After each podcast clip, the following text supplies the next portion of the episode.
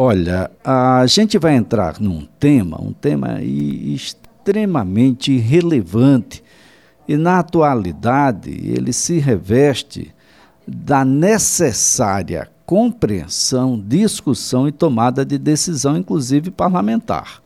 Nós tivemos um vereador do município de Caxias do Sul, ah, no estado ah, do Rio Grande do Sul, que afirmou que é melhor contratar argentinos do que baianos para atuar na vinha de Bento Gonçalves após denúncias de trabalho escravo que apareceu por lá. Dois abaixo assinados já somam mais de 8.800 assinaturas ah, pedindo a cassação do parlamentar. Aliás, o partido do parlamentar já o expulsou.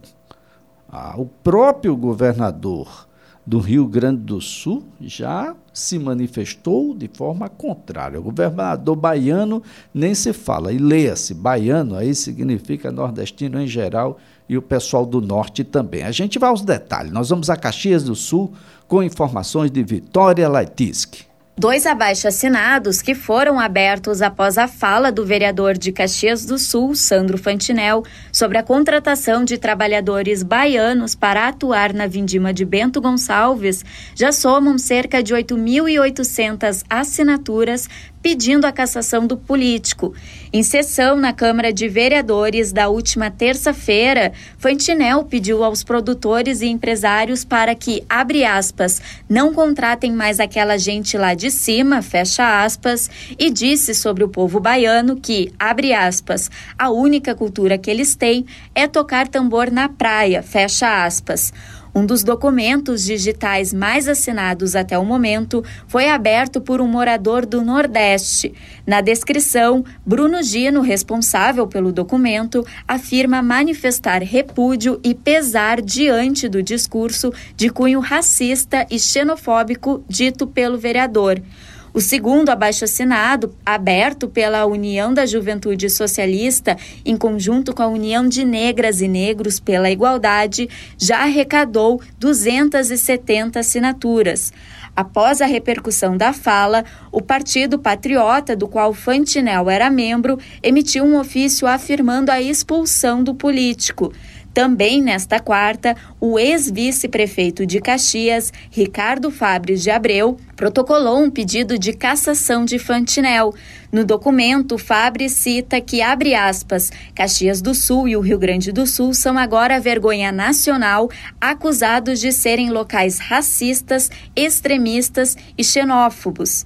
Fecha aspas. Segundo o pedido, o vereador Fantinel não merece ser um representante do município de Caxias do Sul. Além do pedido de cassação, ele solicita o imediato afastamento do parlamentar por até 90 dias após recebimento da denúncia por dois terços dos vereadores, como prevista na lei orgânica do município no artigo 100. De Caxias do Sul, Vitória Leitsky.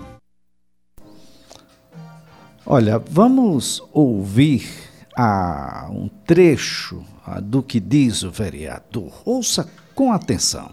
Eu gostaria de tratar um assunto na pauta de hoje que é muito importante e que afeta boa parte dos produtores da Serra Gaúcha em outras regiões e que é falta de mão de obra para o trabalho do campo. E eu vivo falando isso desde que estou aqui.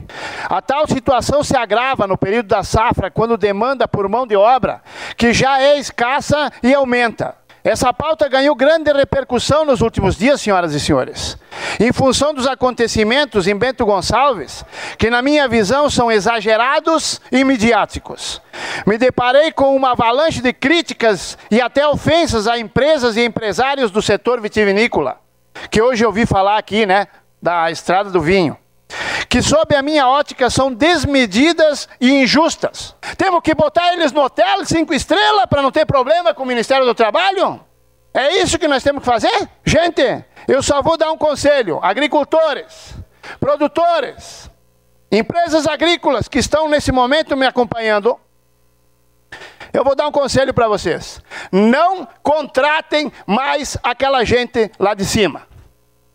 Conversem comigo, vamos criar uma linha e vamos contratar os argentinos. Porque todos os agricultores que têm argentinos trabalhando hoje só batem palma. São limpos, trabalhadores, corretos, cumprem o horário, mantêm a casa limpa e no dia de ir embora ainda agradecem o patrão pelo serviço prestado e pelo dinheiro que receberam. Em nenhum lugar do estado, na agricultura, teve um problema com um argentino ou com um grupo de argentino. Agora, com os baianos, que a única cultura que eles têm é viver na praia tocando tambor, era normal que se fosse ter esse tipo de problema. Então eu quero dizer, ó, deixem de lado Deixem de lado que isso sirva de lição. Deixem de lado aquele povo que é acostumado com carnaval e festa, para vocês não se incomodar novamente. Olha só, né? Que, que tristeza, né? Isso é um representante de lá. É, e, naturalmente, a gente precisa discutir um pouco melhor. Eu estou na linha com o advogado, trabalhista, o doutor Geraldo Carvalho, para que a gente possa esclarecer um pouquinho, primeiro sobre o conceito de trabalho escravo. E depois a gente entra nessas questões ah, racistas, xenófobas, do vereador Sandro Fantinel. Doutor Geraldo Carvalho, antes mais nada, muito obrigado por nos atender. Um bom dia. Bom dia, Luiz. Tudo bem? É, queria cumprimentar você e todos os ouvintes da Rádio CBN. Foi um momento triste não precisamos é, comentar, apostando os 134 anos do formal da escravidão no Brasil, somos obrigados a comentar os é, é, doutor Geraldo, a gente vai a, ah, refazer aqui esse contato com, com o doutor, de modo que a gente tenha uma fidelidade maior, maior na hora e melhor na hora de ouvi-lo acerca dessa aberração que a gente acabou de, de passar aqui. E, e a gente se, se vê obrigado a, a colocar esses áudios para que as pessoas possam refletir. Se fosse o contrário, se fosse nós, porque quando ele falou os baianos, ele falou sobre nós, todo mundo, do norte. O norte, onde tudo começou. Tudo começa por aqui, ah, no norte. Se fosse o contrário, ah, de que maneira nós estaríamos sendo observados? Porque normalmente não acontece o contrário, e tomara que a gente não faça o contrário. Não podemos ah, chegar a um nivelamento por baixo. Definitivamente, esse vereador ah, foi de uma tristeza, de uma infâmia, de uma infelicidade muito grande, muito grande mesmo, de modo que a gente precisa conversar um pouco mais. Vamos conversar em casa. Primeiro, da nossa própria altivez, a gente precisa resgatar ou criar uma ideia sobre nós que seja também muito mais altiva. Eu já ouvi isso sobre nós mesmos aqui, ah, na cidade de Maceió. É, costumamos falar muito mal de nós quando nós, na verdade, fomos o elemento fundamental, inicial do Brasil. O Brasil começa por aqui. Ah, o Brasil começa, na verdade, está lá no Diário de Bordo, por Alagoas. Gente, está lá no Diário de Bordo, é uma coisa que a gente precisa resgatar. Ah, nós temos uma certidão de nascimento que ah, ela diz absolutamente tudo: pai, mãe, filhos, etc. Diz os avós e diz onde a gente nasceu com latitude, com longitude e tudo mais.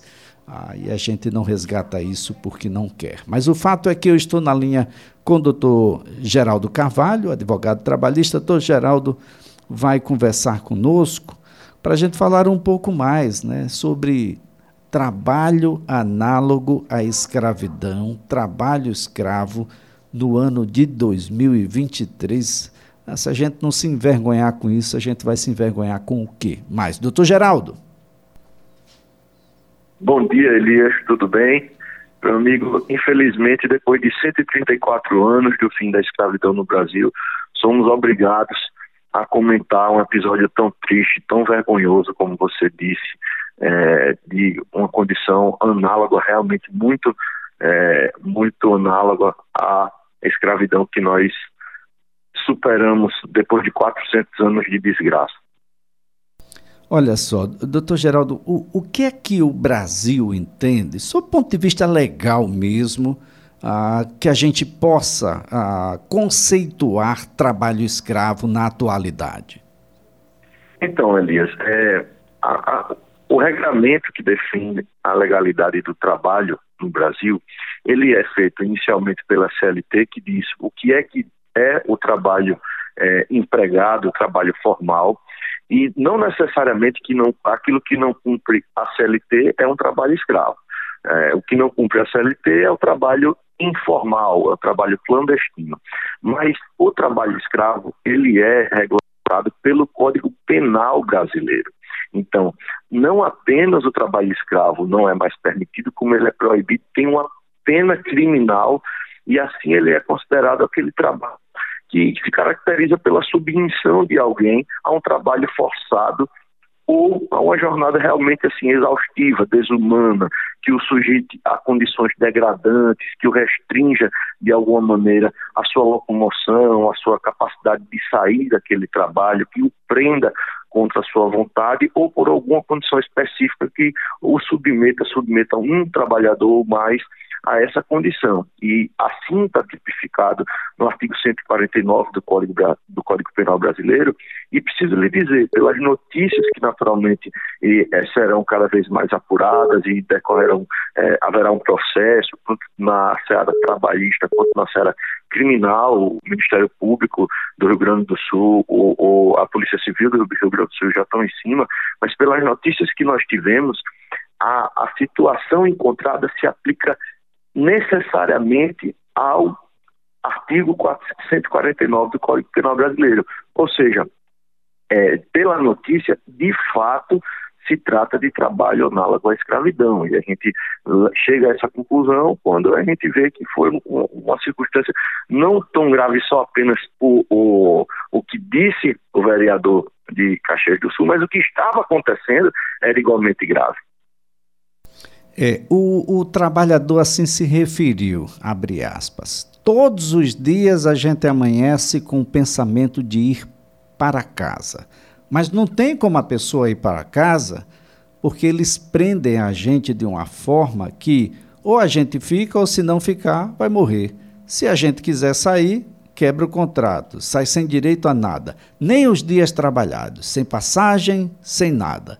Então a gente é forçado a ficar fecha aspas, assim se manifestou um dos trabalhadores, e esse é, talvez seja a melhor definição, do ponto de vista prático, do que é trabalho escravo, não é, doutor Geraldo?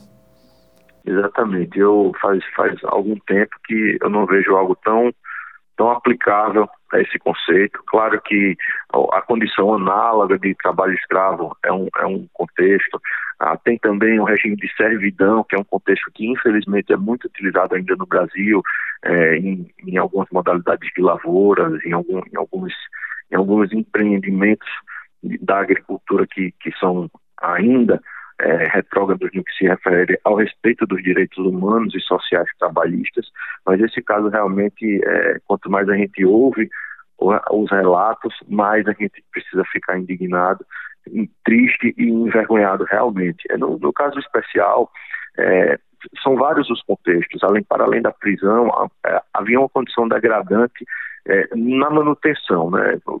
Esclarecendo um pouco mais ao nosso ouvinte, é, se tratou de uma empresa terceirizada e aí é um problema é, que isso é, já foi discutido há muito tempo, apesar de estar relativamente pacificado pela jurisprudência trabalhista nacional, a terceirização é uma forma de vulnerabiliza vulnerabilização em si daquela relação de trabalho. Né? A pessoa perde um contato direto com o seu empregador, uma relação é, direta com o seu empregador, e para o empregador, se ele, ele pode compreender, não, não são todos os casos, mas o mal, o mal empregador pode compreender que ele não tem é, a mesma responsabilidade por, por aqueles trabalhadores que tem por aqueles que são empregados diretamente a ele. O terceirizado seria, então, um problema da terceirizada.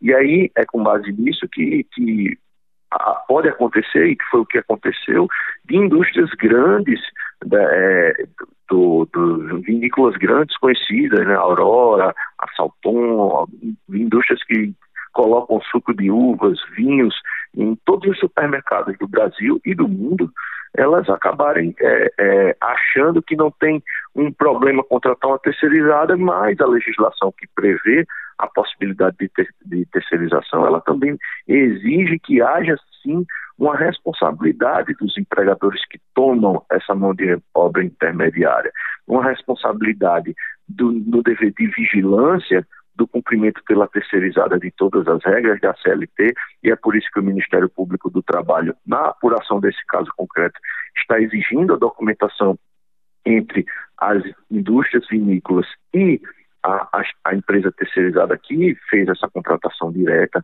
e, e, isso com certeza vai ter aspectos trabalhistas. A gente tem que entender que para além do resgate desses trabalhadores, para além do pagamento de absolutamente todas as verbas trabalhistas que foram sonegadas, que foram negadas a esses trabalhadores, há também o direito e a necessidade de se condenar essas empresas, tanto a terceirizada quanto as, as tomadoras de serviços que se beneficiaram dessa mão de obra que estava escravizada, é, serem condenadas nos danos morais.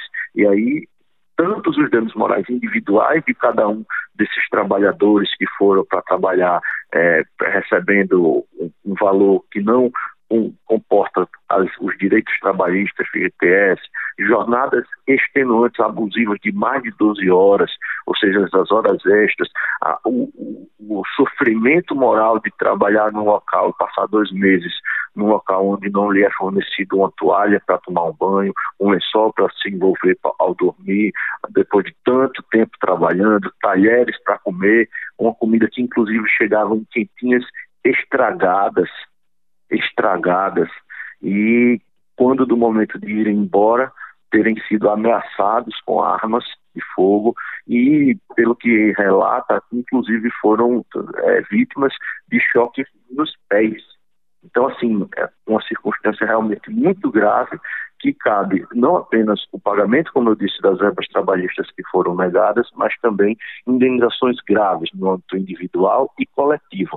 Não apenas para reparar os danos sofridos por essas pessoas, mas também para punir e, e serem coercitivas as medidas para que esses fatos não se repitam. Muito bem, doutor Geraldo, é um, uma situação muito grave. Ah, o vereador Sandro Fantinel foi expulso partido dele, o Patriota.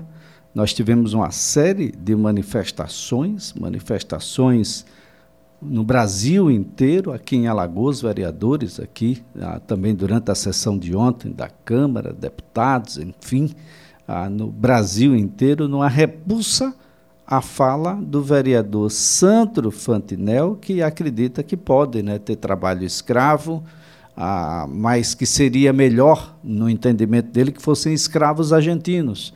Duvido que os argentinos concordem com ele também, doutor. É, na verdade, é uma, uma demonstração absurda de desconhecimento, de ignorância, que, como a gente sabe, você é um homem muito inteligente, é, a ignorância é a mãe de toda maldade, a ignorância é a mãe de, de, de tudo que pior pode acontecer, de onde mais fundo o ser humano pode se afundar. E nesse caso, é, deixa claro, a situação deixa claro que é um ignorante, esse, esse vereador, um xenófobo, uma pessoa que tem realmente repulsa ao nordestino e apesar do nordestino ter contribuído muito com o desenvolvimento do país, seja do centro-oeste, seja do próprio sul do país, é, a gente sabe que o Rio Grande do Sul foi povoado por basicamente colônias, povoadas pela Europa, por, por pessoas que vinham da Europa não em condições de superioridade, mas vinham da Europa para enfrentar a pobreza, a miséria, que as guerras que eles muito fizeram por lá é, tiraram eles de lá para vir para cá, mas vieram numa condição muito diferente daqui os escravos africanos vieram para o Brasil, né? Os europeus vieram com subsídios do Estado, vieram com terras para produzir, materiais, equipamentos, é, até dinheiro, armas.